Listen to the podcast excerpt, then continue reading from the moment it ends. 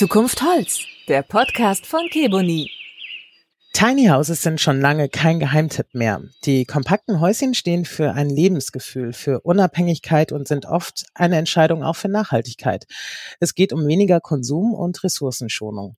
Karl Felix Lenz ist Geschäftsführer von Nordsk Studio. Sein Unternehmen baut die begehrten kleinen Gebäude, die vielfältig eingesetzt werden. Herzlich willkommen zu einer neuen Episode von Zukunft Holz und hallo Karl Felix Lenz. Moin Steffi.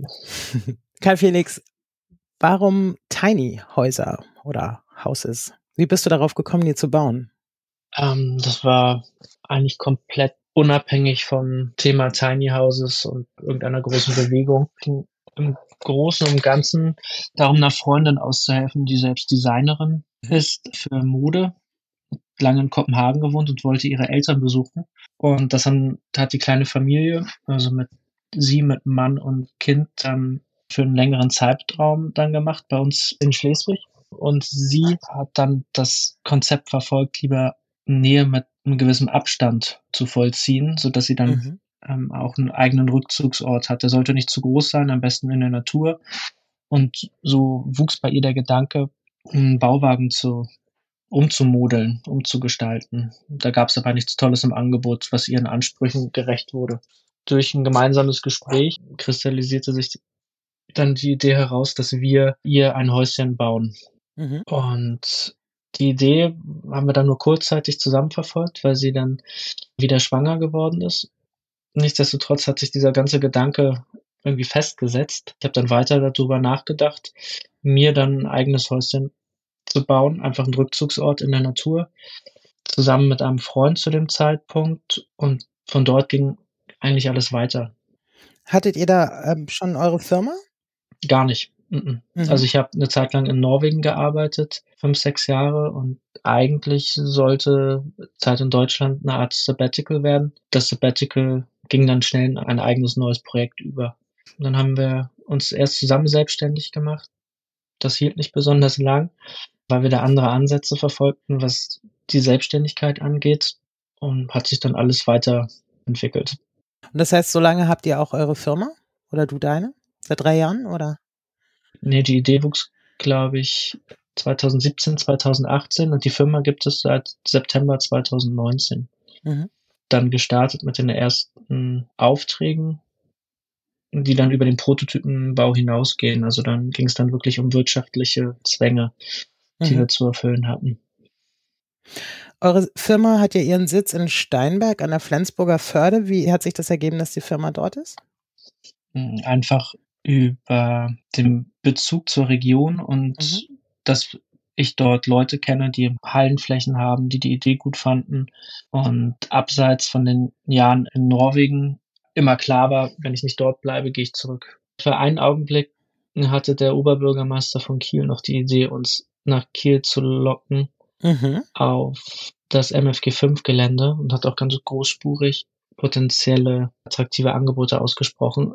Daraus ist leider aber auch nichts geworden. Also das wäre das einzige, das war so der einzige Moment oder die Option, wo wir hätten schwach werden können. Mhm. Und welche Rolle spielt denn Nachhaltigkeit für eure Arbeit?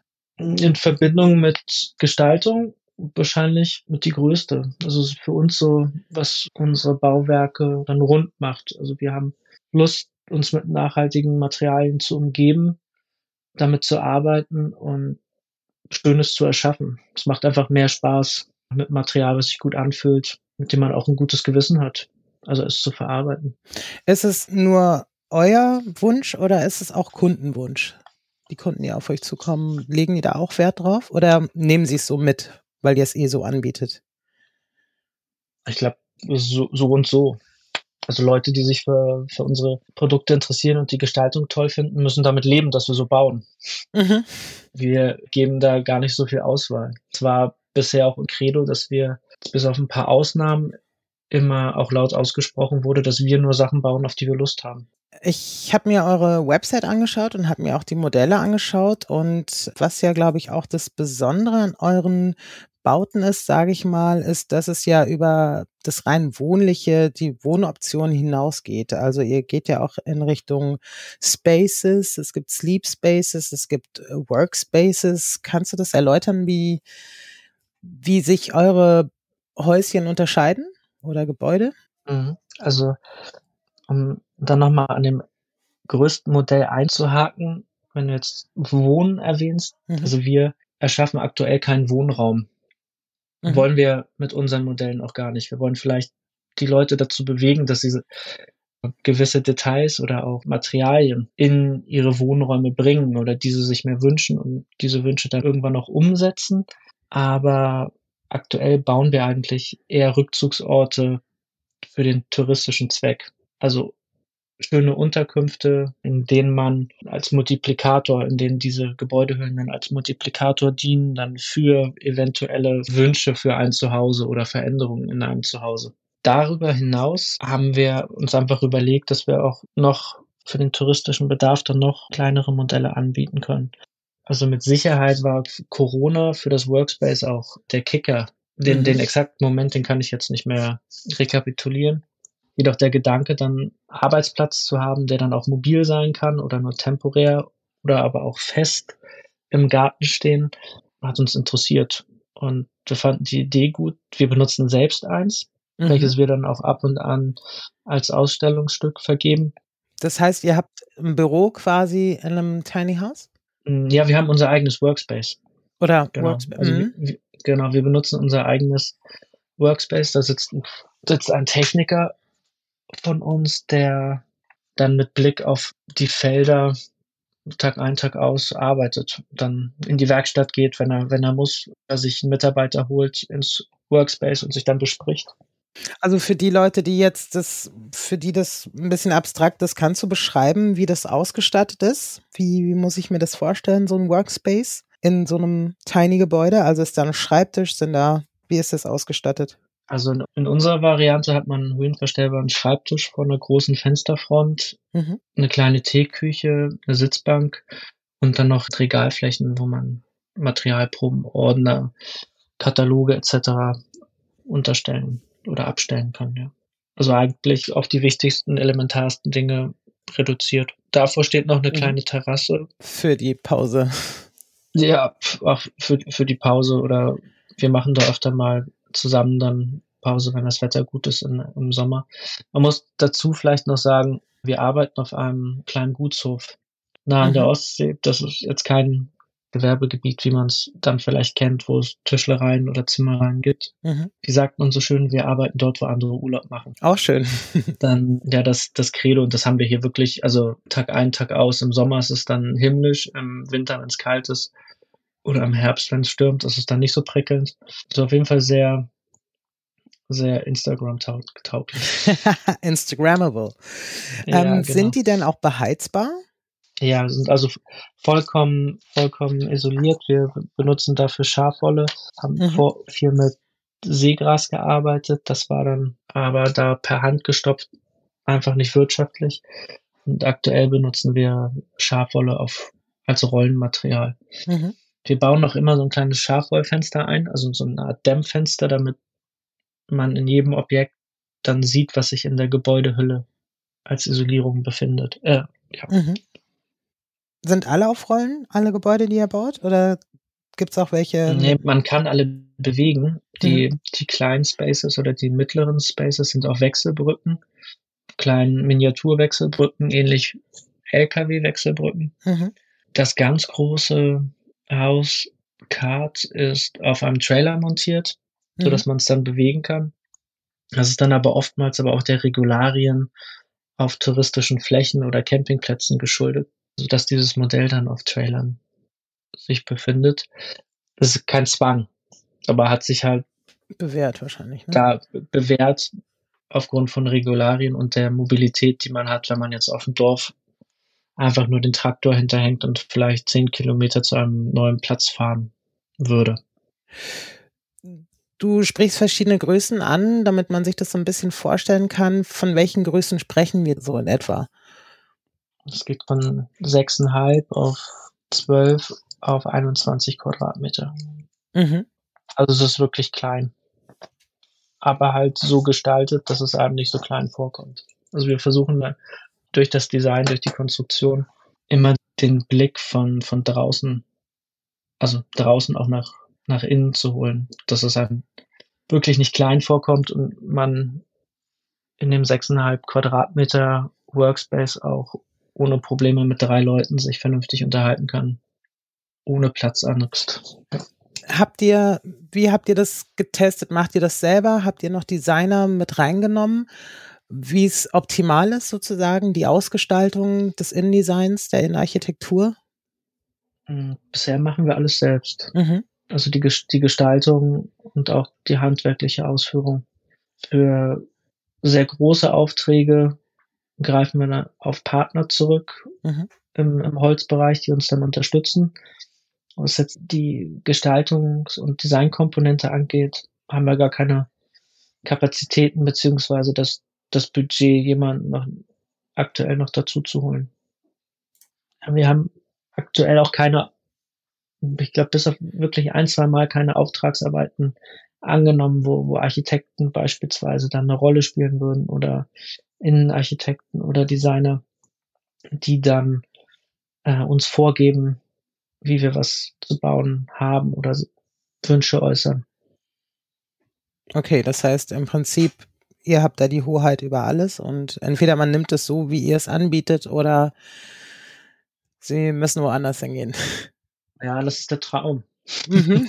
also eigentlich für die Menschen so zu begeistern, dass sie sich angesprochen fühlen und bis auf farbliche Komponenten oder ein, zwei Module, die man noch auswählen kann, keine weiteren Wünsche zu haben, sondern genau gezielt auf dieses Produkt zu gehen, weil es halt so ist. Das ist in unserem Falle das Optimum, das Ziel. So können wir dann auch eine kleine Serienfertigung mhm. aufziehen, mit der wir dann auch wirtschaftlich arbeiten können. Ohne dass wir jetzt nur gestalten würden und sagen, das ist jetzt unser Produkt und dann geben wir es nach, nach Osteuropa und lassen uns dort fertigen. Das ist oftmals der Fall in diesem Bereich kleine mobile Gebäude, Tiny Häuser. Wie ist denn die Konkurrenzsituation generell? Also habt ihr da einen harten Wettbewerb, weil du eben jetzt zum Beispiel das mit dem Auslagern der Fertigung nach Osteuropa ansprichst? Ja, das weil ich irgendwie, das, das ist oftmals gesplittet ist. Einmal die Gestaltung und die Konstruktion mhm. und dann die Fertigung gibt man ab. Und dadurch, dass man sie abgibt und die Gestalter überall sitzen können und woanders gefertigt werden kann, gibt es da, denke ich, durch die unterschiedlichen Preise, die pro Land aufgerufen werden für Arbeitsstunden einfach für, für Arbeit an sich, ähm, da unterschiedlichste Modelle. Also es gibt ein breites Spektrum an Firmen in Deutschland oder in Europa, die Tiny Häuser anbieten. Mhm alle Preis, alle möglichen Preise aufrufen. Also wir versuchen uns da abzuheben, indem, dass wir da gar nicht so fokussiert drauf sind, was andere machen. Mhm. Das kann auch gefährlich sein, dass man irgendwie sich nur komplett ja auf sich selbst bezieht oder mit so einem Tunnelblick rumläuft. Aber wir sind damit aktuell wirklich ganz gut unterwegs. Hätten wir uns jetzt nur auf Tiny Häuser und unsere Mitbewerber äh, fokussiert, hätten wir mit Spaces gar nicht angefangen, mhm. beispielsweise. Mhm. Wo kommen denn diese Spaces zum Einsatz? Wir haben eine Architektin als Kundin gewinnen können. Bei ihr steht ein Workspace im Garten mhm. in Süddeutschland, in Mainz. Eine Firma in Nordrhein-Westfalen. Ich glaube, das ist eine Kanalreinigung. Die mhm. haben für ihre Abteilungsleiter zwei Workspaces gekauft mit signalorangen Fenstern und Türen. äh, sieht super aus und die wollten halt adäquate Arbeitsräume für ihre Abteilungsleiter und keine Container. Mhm. Plan zu bauen. Das dauert aber bestimmt noch irgendwie ein, zwei, drei Jahre, bis sie das umsetzen können. Und haben jetzt temporär sich Workspaces gekauft. Und sind happy damit. Wir sind super happy damit. Es gibt unterschiedlichste private oder gewerbliche Anwendungsfelder. Mhm. Haben gerade auf einer Messe uns mit einem Vertreter von IKEA unterhalten, der total begeistert von, von unseren Workspaces und die gerne bei sich auf dem Parkplatz in Hamburg, Kiel und Lübeck haben wollen würde. Mhm. Und das ist natürlich eine tolle Vorstellung. Jetzt müssen wir abwarten, ob das vielleicht ein bisschen mehr als eine Schnapsidee von ihm ist. Aber es gibt die unterschiedlichsten, wirklich die unterschiedlichsten Anwendungen. Wir haben Strand- und Waldkindergarten gebaut. Mhm. Das war ganz lustig für einen Kindergarten auf der Geltinger Burg. So eine abgewandelte Variante von unserem Tiny House. Das war eine wahnsinnig schöne Arbeit. Das ist sowieso ein total tolles Segment. Etwas sinnstiftender, als Mhm. nur für den Tourismus zu arbeiten. Solche Sachen kann man ab und an wirklich gebrauchen. Ihr benutzt ja Kiboni zum Bau eurer Tiny Houses, wie oder unter anderem. Wie kam das? Es kam über einen Vertreter, der aus Flensburg äh, zu uns gekommen ist und so ein braunes Brett uns vorgestellt hat, was so ähnlich aussah wie, wie Teak. Ich glaube, das war die Clear-Variante. Mhm. Und den habe ich relativ schnell mit seinem Brett wieder nach Flensburg zurückgeschickt, weil das einfach optisch überhaupt nicht in unser Portfolio bis dato gepasst hat. Also Mhm. braun. Also tut's immer noch nicht. Es war auch viel zu schwer. Bei mobilen Häuschen auf Trailern muss man immer sehr aufs Gewicht achten und dadurch, Mhm. dass Keboni ja getränkt ist mit, mit Alkohol, kommt das bei den großen Häusern auch bei uns gar nicht zum Einsatz. Es änderte sich dann, als, als Marvin dann persönlich vorbeikam, weil mit Burger heißt der Außendienstler von HBK, der viel Keboni auch hier in der Region verkauft. Die haben sich anscheinend miteinander besprochen und Marvin war unzufrieden mit dem Ergebnis und kam dann mit einer vergrauten Probe von Keboni an. Mhm.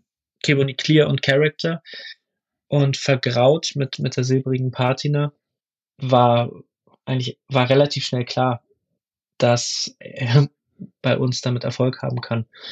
Beziehungsweise wir das super in Projekten benutzen und umsetzen können. Für, für, daraus entwickelte sich dann eine ganz interessante Verkaufsbeziehung, das auch recht schnell. Ich glaube, letztes Jahr waren wir der größte Fassadenabnehmer von Keboni, der nicht institutionell irgendwie riesige Mengen eingekauft hat. Mhm. Und was ist mit dem Gewichtsthema? Das Gewichtsthema ist geblieben. Mhm. Also für, für große Häuser benutzen wir noch immer keinen Keboni, zu Marvins Bedauern. Wir haben aber für den Großteil unserer Spaces Keboni benutzt und benutzen es noch immer und auch weiterhin. Und haben dann tolles Holz gefunden, um unsere kleinen Spaces mit hochwertiger Fassade auszustatten und Mhm. Terrasse. Es gibt ja auch Sleep Spaces, die ihr im Angebot habt. Was genau unterscheidet sich das jetzt von den Workspaces? Geht es da wirklich um den rein touristischen Bereich? Also Sleep Spaces sind absolut für den touristischen Bereich konzipiert. Man kann sich vorstellen, dass es genau die Kubatur eines Workspaces. Dort befindet sich jetzt anstatt der Büroausstattung aber ein Sofa, was man als Bett auch benutzen kann, indem man es dann auszieht, ähnlich einer Schlafcouch. Dann gibt es dann noch eine kleine Küche, ein paar Verstaumöglichkeiten Mhm. und einen Klapptisch. Und somit hatten wir dann unsere touristische Unterkunft entwickelt, beziehungsweise unser Space umfunktioniert. Es funktioniert auf Campingplätzen mit sanitären Anlagen ganz für sich. Mhm. Zusätzlich kann man es dann noch kombinieren mit anderen größeren Unterkünften, dass man so eine, einen Annex schafft, wenn man mit der Familie da ist oder sich auch zurückziehen möchte, sich etwas Ruhe von den Kindern verschaffen oder man, man bekommt Besuch, dann wirkt das total klasse zusammen. Das ist, auch etwas, was wir nicht erfunden haben, sondern ich kenne das persönlich aus dem Dänemark-Urlaub. Mhm. Einfach nur etwas anders ausgestaltet, dann halt noch reduzierter, kleiner, aber alles hochwertig, schön gestaltet und ökologisch. Welchen Impact haben Bauregeln sozusagen oder welche Auswirkungen haben Bauregeln für euren Betrieb respektive eure Branche? Also mir wäre es fast lieber, dass die Regeln knallhart wären. Es geht nicht für Privatleute, dann hätte ich weniger Papierkram, müsste ich Mhm. weniger Mails schreiben oder immer dieselben Fragen beantworten. Was sind denn die häufigsten Fragen? Brauche ich dafür eine Baugenehmigung? Oder ich brauche doch dafür keine Baugenehmigung. Und wie ist die Antwort? Kann ich das einfach so in meinen Garten stellen? Nein. Man braucht eine Baugenehmigung, wenn Mhm. es wohnlicher Raum ist, egal ob auf Rädern oder nicht. Auch wenn es der eigene Grund ist. Das Mhm. tut mir leid, ich kann es nicht ändern. Mhm. Ich habe die Regeln nicht gemacht. nicht ohne Grund fokussieren wir uns auf das touristische Segment mhm. und auch auf den B2B-Bereich. Wir verkaufen gerne an Privatleute, so ist es nicht. Aber da mit einhergehend sind dann auch vermehrt viele Fragen, viele Fragen drumherum, auch um das Thema Genehmigung. Und wir können da leider nicht so viel helfen, wie wir es gerne wollen würden, da das immer kreisabhängig ist oder abhängig von der Baubehörde der Kommune. Und scheinbar ist es so komplex, dass du davon abrätst, dass Privatleute sich damit auseinandersetzen. Nee, das würde ich nicht sagen. Ich würde nur sagen, es wäre mir lieber, die Regelungen wären um einiges klarer, weil dann müsste man sich nicht vorab so viel mit potenziellen Kunden unterhalten, die, die de facto keine Kunden werden können, da sie das Grundstück nicht besitzen, welches genehmigungsfähig ist. Das heißt, bevor man sich mit dem Thema beschäftigt, sollte man sich vielleicht zunächst bei der Baubehörde erkundigen, welche Möglichkeiten es gibt. Sehr gerne. Ja, das raten wir dann auch. Ja. Also wir verkaufen gerne Leuten Sachen, aber ich habe auch wenig Lust, Leuten ein Workspace oder Sleepspace oder Tiny House zu verkaufen. Nachher dürfen sie es nicht hinstellen. Wenn sie es auf ihre eigene, also bewusst hin, mhm. auf ihre eigene Kappe nehmen und sie aber informiert sind, dass das offiziell keine Genehmigung bekommen wird, dann ist es noch was anderes. Aber im Normalfall tätigt man als Privatperson solche Investitionen nicht ohne eine Genehmigung. Ist deshalb, also sind die Auflagen andere für Workspaces beispielsweise? Das ist kein richtiger Wohnbereich. Mhm. Jedoch kann man es auch so werten, dass jeder Raum mit einer Heizung, egal welche Farbe, egal welche Gestaltung, egal welche Höhe, ein wohnlicher Raum sein könnte. Das ist so ein bisschen Interpretationssache. Dann bedarf es, egal ob für ein, fünf oder 25 Quadratmeter, eine Baugenehmigung. Das Aber ist auch alles so Erfahrungen, die man sammelt. Mhm. Der Unterschied ist, wenn, wenn ich im Tiny House wohne, mhm. dann wohne ich fester und hätte auch gerne meine Meldeadresse im Normalfall dort. Mhm. Und in meinem Workspace würde ich mich ja nicht melden und auch mhm. nicht drin wohnen. Also da ist dann schon, schon ein gewisser Unterschied. Meine Gartenhütte, die ich bei Bauhaus kaufe und in den Garten stelle und mir da einen Schreibtisch reinstelle, die ist überhaupt nicht isoliert. Die mhm. hat halt sechs oder acht Zentimeter dicke Holzwände und mehr nicht. Dann gibt's da noch ein Stromkabel, eine Glühbirne und dann kann ich das nutzen. Und dafür okay. braucht man zum Teil auch eine Baugenehmigung und zum Teil nicht. Und offiziell, wenn ich mir jetzt in meine Gartenhütte auch noch eine Heizung installieren würde, mhm. anbauen mhm. an die Wand, eine Infrarotheizung, dann wäre es wohnlicher Raum. Dann bräuchte ich dafür eine, eine Baugenehmigung. Wie sieht's aus mit der Sauna? Die ist ja auch mobil, oder? Ja, die Sauna steht auch auf einer kleinen Wechselbrücke und kann mit einem Trailer dann äh, genau wie die anderen Spaces verfahren werden. Das ist richtig. Ich glaube, wenn ich mich richtig erinnere, hat, haben die Spaces mit der Sauna angefangen. Mhm. Die Sauna war das erste Modell und dann ging es darum, wieder mal etwas Neues zu machen und die Form hat uns ganz schön gecatcht. Mhm.